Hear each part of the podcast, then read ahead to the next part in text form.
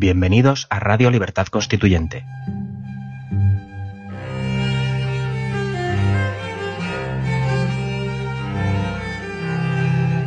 Están escuchando Los Florilegios Diarios de Trevijano.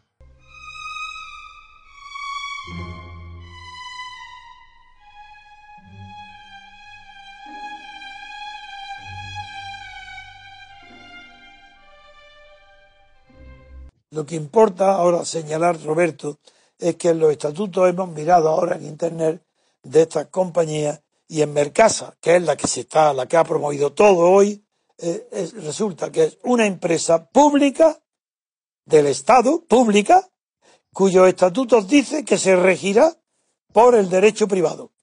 Así, cualquier cosa. Ahí está, ahí ten- esa es, por eso España está rota. Es el Estado el que está roto, porque no hay nada público, todo es privado. Privado es la corrupción, son las personas.